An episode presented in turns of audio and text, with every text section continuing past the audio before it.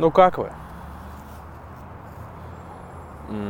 Когда в мирное время тебе писали в Телеграм или в WhatsApp, как ты? Меня это всегда сильно раздражало. Всегда думал, блин, ну кто-то хочет э, очень нерационально использовать мое время. Кто-то лезет в мое личное пространство с этим дурацким вопросом. И за это время вопрос «как ты?» так сильно поменял свое значение, когда у всех все схлопнулось, и очень многие сидят вообще без дела и без работы. И этот вопрос «как ты?» стал наоборот каким-то проявлением любви заботы. Интересно. Так что, как вы? Как у вас дела? Я понимаю, что плохо, но я не могу не спросить это. Можете ответить в почте, которую я постараюсь указать в описании подкаста, или, не знаю, в, в отзывах, если это еще имеет значение. А, я, с вашего позволения, расскажу, как у меня дела. Тем более, что это суть всего этого подкаста. Вы просто можете как-то соотнести свои ощущения с моими. Я так всегда и делаю, когда слушаю любой подкаст или любое интервью. У меня, например, было упражнение, я смотрел Дудя и старался отвечать на вопросы, которые он задает гостям. Типа сравнивал свое мышление с мышлением более умного человека или более успешного. Часто более успешного. А, опять же, это в последнее время перестало работать когда вышло интервью с э, Борисом Акуниным. У меня друзья в, в одной экстремистской соцсети писали в сторис, мол, э, это интервью меня так успокоило. Э, Борис Акунин дал мне надежду. И я с такими ожиданиями включал это интервью. И там, по сути, надежды, которые дает тебе Борис Акунин, заключается в том, что Россия такое уже проходила, уже были э, конфликты, в которых Россия проигрывала, но потом восстанавливалась. Например, Крымская война, в которой Российская империя проиграла, но уже через 90 лет она восстановилась. И люди пишут, господи, как меня это успокоило. Я думаю, блин, а с хера вас это успокоило? Ну, блин, меня не успокоит, если российская экономика восстановится через 90 лет. И я через 90 лет, мне сейчас 33, то есть в 123 года я, может быть, смогу снова повидать своих украинских друзей, попробуем посмотреть в глаза. И в 123 года мы с э, моей женой, ей будет чуть меньше, мы ворвемся в Икею, которая вернется в Россию. Видимо, мне уже купим гроб в Икее. Не гроб, а греб. Такое ощущение, будто ты за эти, сколько, 3-4 недели очень сильно повзрослел. С начала года и до 24 февраля как будто время пролетело очень быстро. Я даже шутил стандартные шутки про проебанный год. Но с 24 февраля время течет просто болезненно медленно. Ты как будто проживаешь жизнь за день. И эта жизнь так себе. У меня вся моя работа так или иначе завязана на текстовых редакторах, на заметках и так далее. Я читаю то, что я писал до 24 февраля, и мне так за это стыдно. И таким дурачком себе кажусь. Ну, то есть обычно, обычно это бывает, э, когда ты сильно вырос над собой. То есть я недавно раскопал свои блокноты с э, первыми попытками стендапа. Там такая стыдная херня, такие глупые, простые шутки, за которые мне неловко.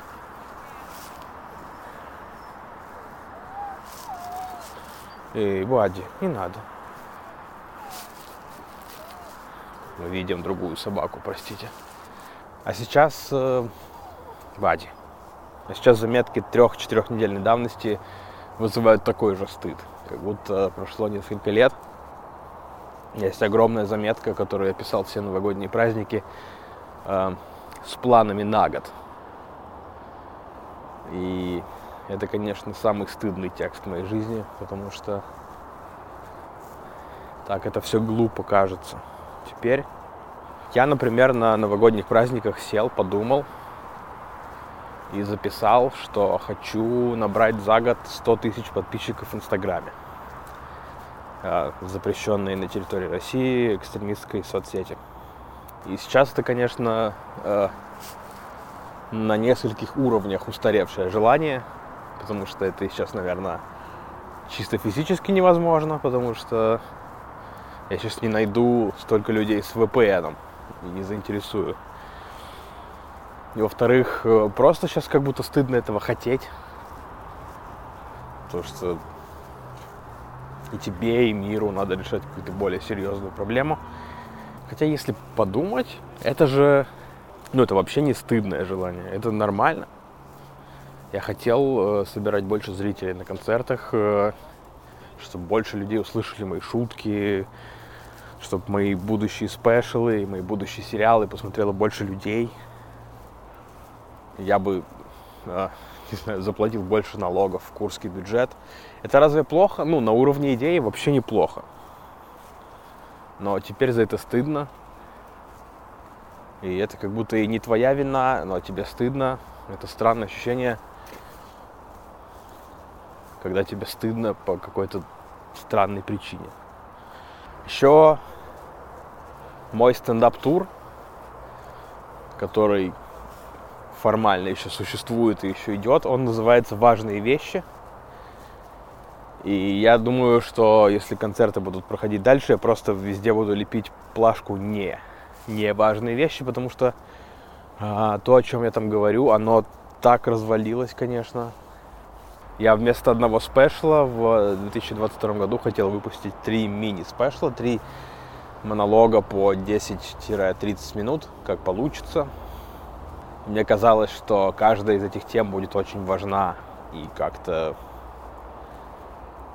будет более серьезной и глубокой по сравнению с тем, что я обычно записываю.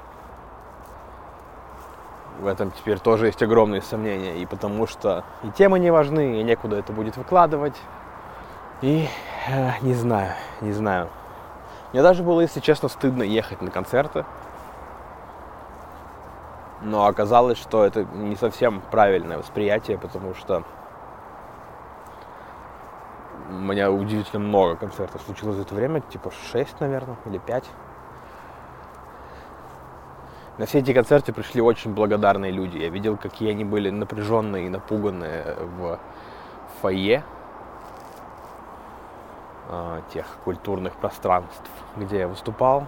И было очень интересно, как э, мы с каким большим трудом, но все-таки сумели вместе отключаться на час, час 07 от реальности, говорили про коронавирус, про депрессию, про бедность и такие вещи, которые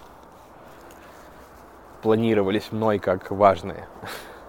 Очень мало людей сдали билеты, в основном все пришли, немножко напряженные, немножко загруженные, но на то и нужны комики разогрева, которые на себя взяли эту напряженность. Я выходил уже на теплый зал, все реагировали отлично, я очень э, благодарен. Удивительно, как много людей тебя пытаются поддержать, в смысле к тебе подходят люди.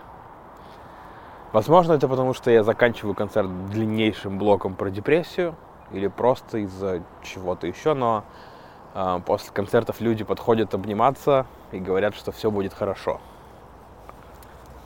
А я же прекрасно понимаю, что все не будет хорошо, что, а, как говорил великий поэт, все летит в пизду. И у меня, как у человека из индустрии развлечений, э, может быть, не так быстро летит в пизду, как у, у людей из других работ. Но у всех у все летит в пизду одинаково, я пытаюсь всем говорить, что да, все будет хорошо. Я, я себя чувствую как моя бабушка в эти моменты, потому что я помню, как э, э, звонишь бабушке на день рождения, желаешь ей чего-то, и бабушка в итоге в свой день рождения тебе желает миллион раз больше, потому что как будто в этом больше смысла, не знаю. И я, конечно, не говорю, что э, прием в регионах очень хороший, потому что кроме звонков с угрозами, мне звонят с угрозами. Я не знаю, до всех ли своих зрителей я это донес, но мне звонят с угрозами периодически. И это... Ты одновременно понимаешь, что это глупо. И это какой-то пранк, скорее всего, и не можешь не переживать из-за этого. Это очень дурацкое ощущение. Если вы не слышали, я вам сейчас включу. Может быть, это вас развлечет.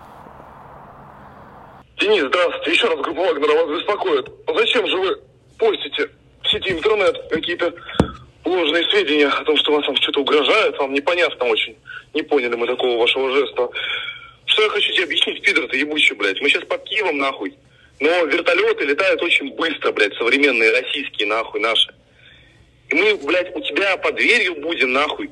Через 6 часов, блядь. С полным боекомплектом. Тебе пиздец, тварь ты ебаная. Жди нахуй. А, вот. Так это звучит. Я это записываю. Сначала я думал, что мы это отправим в органы. Потом пришли к выводу, что если органы и в нормальные это времена работают по принципу, как, как убьют, тогда и приходите. Сейчас точно ничего не будут принимать, никакие заявления. Мы это стали записывать на случай, если придется просить политическое убежище, чтобы был кейс. Просто это собираем а, в отдельные папочки на разных облачных сервисах. Еще мне подарили венок на концерте в Вологде. Это, конечно, мощное переживание, при том, что я большой любитель приколов про смерть, но даже это мне немножко выбило из колеи, что ли. Вообще Вологда офигенный город в плане э, стендапа. Там долгое время существует свой стендап-бар. И он очень клевый, и у него потрясающие владельцы, которые очень горят этим делом и прямо потрясающе относятся к комикам. И зрители тоже приучены любить комедию. И я прямо второй раз ехал в Вологду с большим удовольствием. И как будто все начиналось очень хорошо, меня очень хорошо приняли. И на по-моему, второй или третьей шутке встали какие-то бухие типы, вручили мне венок похоронный, на котором было написано «Предатели России». И этот чувак совершенно серьезно, один чувак снимал, а второй совершенно серьезно толкнул телегу о том, что вот так вот я поступаю с Родиной, которая в сложной ситуации гибнут наши солдаты. Это я прямо сейчас с трудом восстановил его речь, потому что он, очевидно, боялся э, совершать такой поступок, поэтому сильно накидался еще до начала концерта, и он это мямлил. Потом его выгнали. И мне кажется, задумка, как и с э, вот этими анонимными угрожающими звонками, в том, что вот именно этой анонимностью создать ощущение, что ты один, ты потерян, и вокруг тебя твои идеологические противники, которые сильнее, страшнее и так далее. Но, во-первых, э, Вологда не очень большой город. И мне, их, мне их имена сказали человек 6 после концерта. И еще человек 5 мне предложили свои услуги э, свидетелей. Вот, плюс э, они умудрились купить билеты через сайт а покупка билетов через сайт предполагает э, то, что ты оставляешь свои персональные данные. И у меня есть их телефон, почта и имя, как минимум одного из них. Это так забавно. Но если честно, если честно, выступать было не очень комфортно, потому что немножко меня внутри потряхивало. я сумел словить какое-то вот это новое ощущение. То есть я понял, что мне самому страшно, даже не знаю, не страшно, гнусно, что ли, я не знаю, какое-то вот э, вот где-то здесь это ощущение. Но внешне я, я понял, что я не могу э, дать им такое удовольствие, показать страх.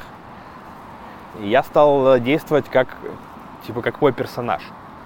То есть, э, что бы сделал персонаж Денис Чужой, которого я столько лет э, культивировал. И я внутри себя, это на самом деле я сейчас долго описываю, но это длилось типа секунду. Я внутри себя решил, что мой персонаж Денис Чужой с гордостью бы поставил этот венок где-то там на сцене, отпустил бы про это несколько шуточек, продолжил выступление. И я так и сделал. И просто продолжил концерт.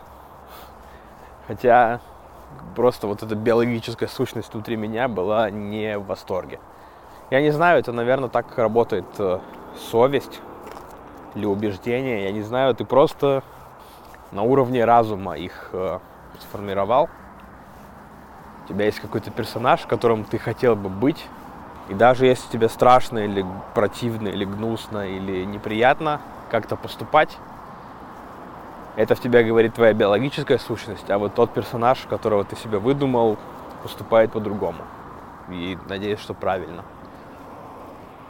Э, не знаю, какой вывод сделать от, из этого. Вот просто так.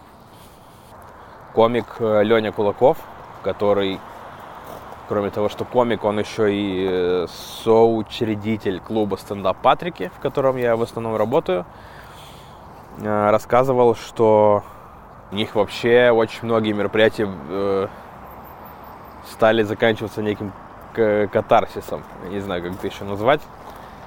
Потому что люди приходят очень зажатые, замкнутые, напуганные, и потом э, комедия им помогает отвлечься. И в один из первых э, таких вечеров после 24 февраля они, я имею в виду зрители, выпили весь алкоголь в клубе. Вообще надо сказать, что там довольно грамотный персонал, и они закупают всего вдоволь. И алкоголя, и еды, и у них никогда не было никаких проблем с поставками. Но вот в этот вечер они выпили все. И бар опустел полностью, потому что вот люди так хотели как-то сняться с этого жуткого ощущения. Тут еще недавно мой друг э, Миша, он же хип-хоп исполнитель М, про которого я периодически рассказываю, он э, пережидал коронавирус в э, регионе, не очень близко к Москве.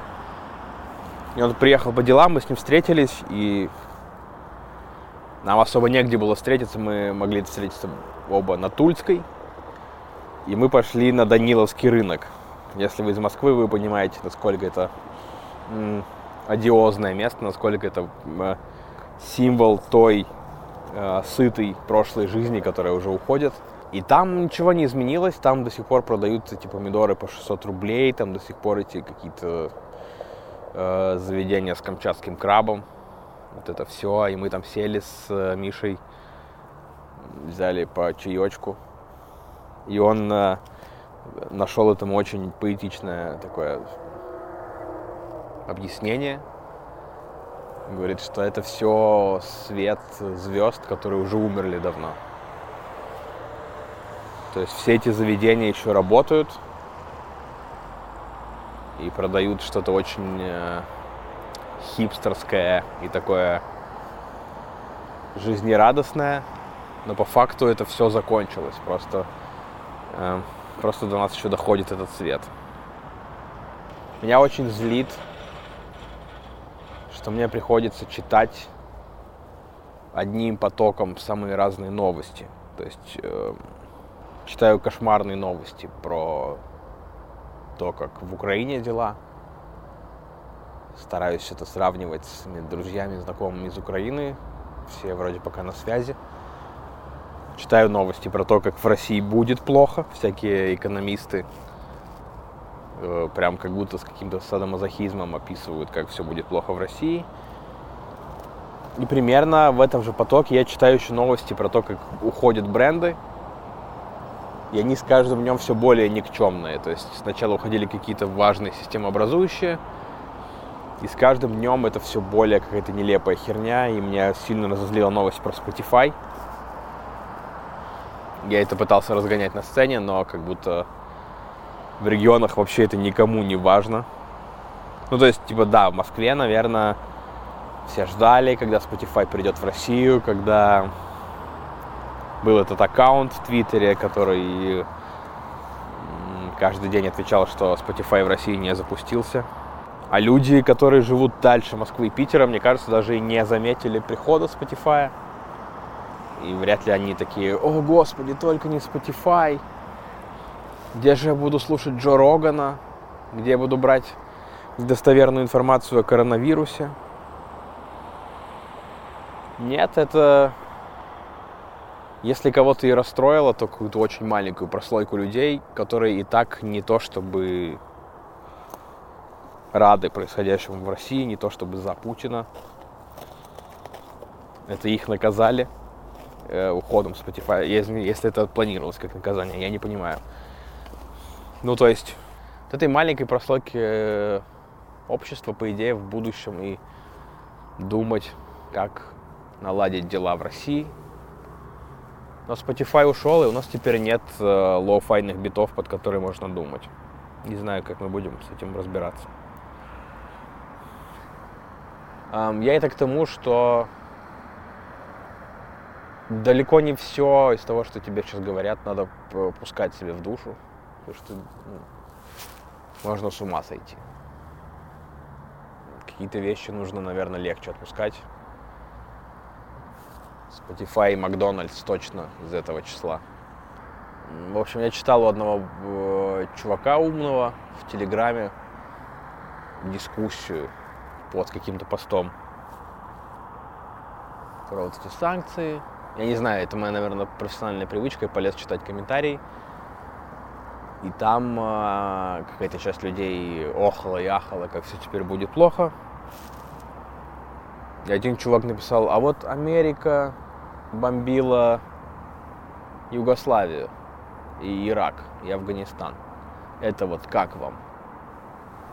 И этому человеку, естественно, э, целую панамку хуев накидали, потому что, ну, это не, конечно же, не оправдание. Ну, то есть, типа, то, что Америка кого-то бомбила, не дает никому права тоже бомбить, по-моему. Так, это надо вырезать будет. И этот чувак говорит, блин, да я же сам против э, любых конфликтов. У меня родственники в Украине, я, конечно же, против. Просто это двойные стандарты. И ему опять накидывают хуев, типа, перестань, пожалуйста, это говорить. Он говорит, да, конечно, я вас понимаю, но ведь это же двойные стандарты. И ему опять накидывают хуев, и я думаю, господи, конечно, это двойные стандарты, но зачем ты как в, в, в бесславных ублюдках вставляешь палец в рану, в пулевое отверстие. Замолчи, пожалуйста, не, не продолжай этот диалог. Почему тебе так нужно быть э, правым вот в этой ебучей, неважной в данный момент теме? Ну, я к тому, что какие-то вещи надо отпускать проще. Как говорят американские мотивационные блогеры, choose your battles – американское правительство этому не следовало, и наше тоже. Эм, пока кинопоиск не ушел из э, России, мы стараемся смотреть иногда какой-то медиа-контент, когда мы в состоянии сосредоточиться хотя бы минут на 10. Эм, сейчас мы с Олей пересматриваем «Бруклин 9.9». И я вспомнил, что его делает компания Фремюлон, которая еще, кроме прочего, делает э, сериал парке зоны отдыха делал Ла. И был еще такой сериал «Хорошее место», «Good Place». И я помню, как все эти три сериала меня в какой-то момент смущали сильно своей, своим посылом. Потому что они с каждым сезоном становились все более сахарными. Блин, сахарными. Сахар тоже лучше не упоминать в этом подкасте. Э, в общем, с каждым э, новым сезоном они становились все более такими либерально-демократической направленности, особенно парки и зоны отдыха, которые в какой-то момент вообще перестали быть сериалом в плане того, что там пропали какие-то конфликты, все стали просто друг друга поддерживать и любить, и одобрять, и принимать. И при том, что я в целом такой же человек, таких же взглядов, но даже меня это коробило, наверное, потому что с жизнью в России это слишком сильно расходится. да и с американской тоже. Э, плюс я прочитал какую-то статью про американскую Ждановщину. Жданов, э, если я не ошибаюсь, это был советский министр, который провозгласил свою цель воспитать с помощью культуры нового советского человека с нужными убеждениями. Как мы видим, это удалось. И э, какой-то американский умный мужик, простите, я найду ссылку потом, написал большую статью о том, что сейчас в американской культуре происходит что-то такое же. То есть э, с помощью контента пытаются воспитать какого-то нового человека, который всех принимает, всех любит, э, за равноправие и так далее. И, и что это навязывание, что это не немножко не то искусство, к которому мы привыкли, что оно немножко навязывается в точку зрения. Я с этим был даже отчасти согласен, потому что мне всегда казалось, что искусство не должно быть настолько дидактичным и вос, воспитывающим.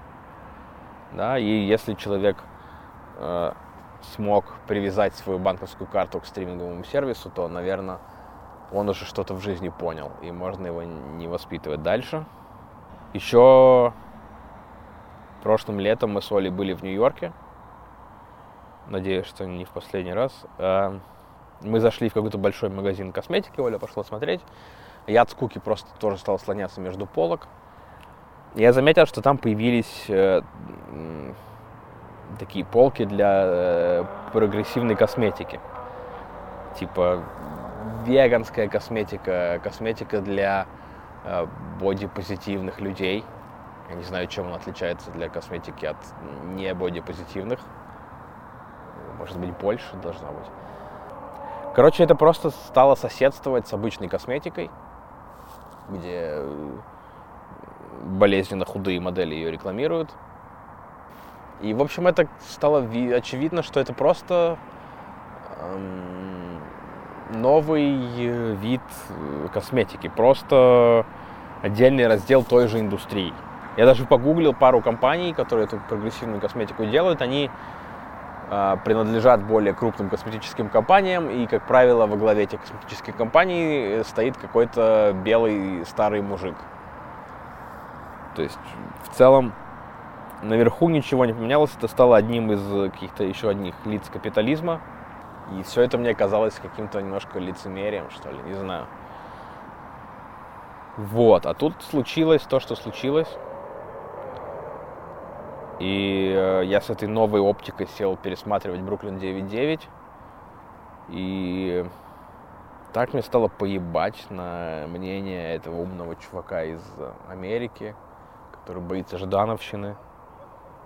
Потому что если есть возможность э, побыть, во-первых, просто побыть в компании приятных людей, которые всех одобряют, всех принимают, то почему нет?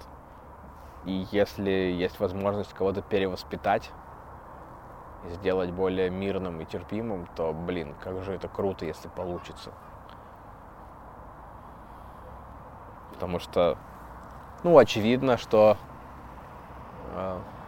взрослые, так называемые взрослые, обосрались очень сильно. И людей нужно учить миру еще долго и долго. Так что большой респект компании Ефрем Юлон. Когда вырасту, хочу быть как они. Я надеюсь, что у вас э, плюс-минус все хорошо, не буду вас больше задерживать. Я думаю, что когда я свои грустные паузы вырежу из подкаста, он получится довольно коротким. Сэкономленное время, пожалуйста, потратьте на то, чтобы обнять близких. Если у вас остались подписки на стриминговые сервисы, посмотрите что-нибудь доброе. Офис, Бруклин 9.9, парки зоны отдыха. Э, если остались еще деньги, купите себе что-нибудь вкусное. Э, впереди тяжелые времена. Пожалуйста, почините отношения хотя бы с родными, потому что вам это сильно пригодится. Эм, даже не знаю, в каких сервисах попросить вас подписаться, потому что надеюсь, пока я буду монтировать этот подкаст, больше платформ не уйдет. Надеюсь, что Apple подкасты будут в порядке. На Яндекс Музыке точно сможете подписаться. Яндекс Музыка с нами надолго. Эм, если слушаете не из России через Spotify, то я вас не осуждаю. Можете ставить лайки, оценки и отзывы. Я, если честно, не верю, что это сейчас как-то пригодится, но Екатерина Шульман сказала мне притвориться, что жизнь идет своим чередом. Поэтому так и сделаю. Э, Екатерина Шульман врать не будет. Конечно, тем более я не, не чувствую, что вправе просить у вас какой-то финансовой поддержки. Потому что я думаю, что сейчас вот эти новомодные отношения креатора и патронов немножко уйдут в прошлое. Но если вдруг вы айтишник,